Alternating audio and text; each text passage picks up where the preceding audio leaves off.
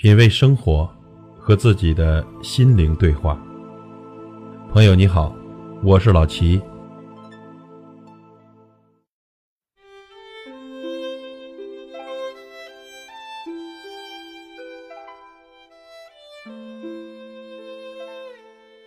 在不忙的时候，我很喜欢一个人在自己的茶室里静静的喝茶。茶室是一个治愈的存在。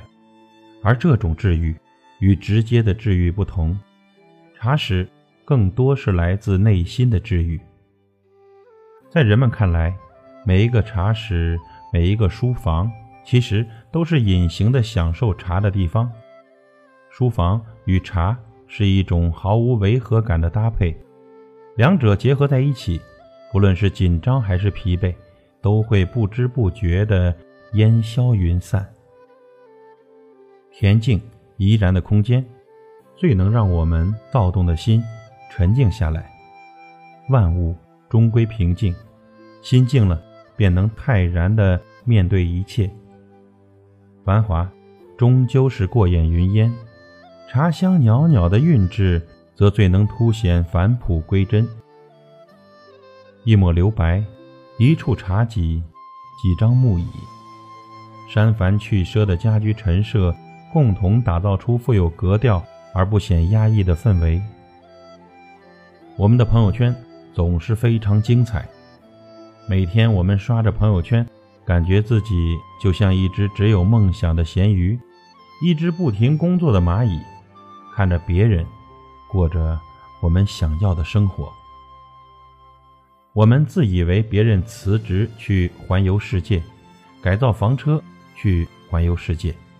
买下一个房子，改造成喜欢的模样，就是所谓的治愈和想要的生活。生活的形式其实有很多，治愈的方式呢也有很多。而最简单、最平静，有时候反而是最无声、最有效的治愈。比如，找一个茶室或书房，煮上一壶茶，窝着看一本书。现在呢，媒体泛滥，信息泛滥。每天的我们都刷着无数条刷也刷不完的信息，总是紧张着，害怕错过什么大事情。但其实，仔细想想，很多事情与我们好像也不是那么有关。而我们呢，总是把神经绷紧，疲倦而不敢怠慢的去了解。茶室会让时间慢下来，没有那么多精准时效性的信息。没有泛滥的成功人士幸福人生，我们可以就选一本书，静静的看，不一定要看完。渴了喝一口茶，你还可以端庄的坐在椅子上，也可以趴在地板上，甚至蜷在沙发里。朋友告诉我，一直保持着睡前看书的习惯，其实呢也不是特别喜欢看书，就是看着书就会觉得很放松。特别催眠，比起刷手机呢，看书给他更多的是安定和充实。可以在书房、在茶室准备一个毯子，还可以设计一把摇椅、一个懒人沙发，亦或是一张小床。就这样，让时光慵懒着，品味着生活的滋味。有一种治愈，叫躲进茶室看一本书，喝一口茶，此刻。世界与我无关。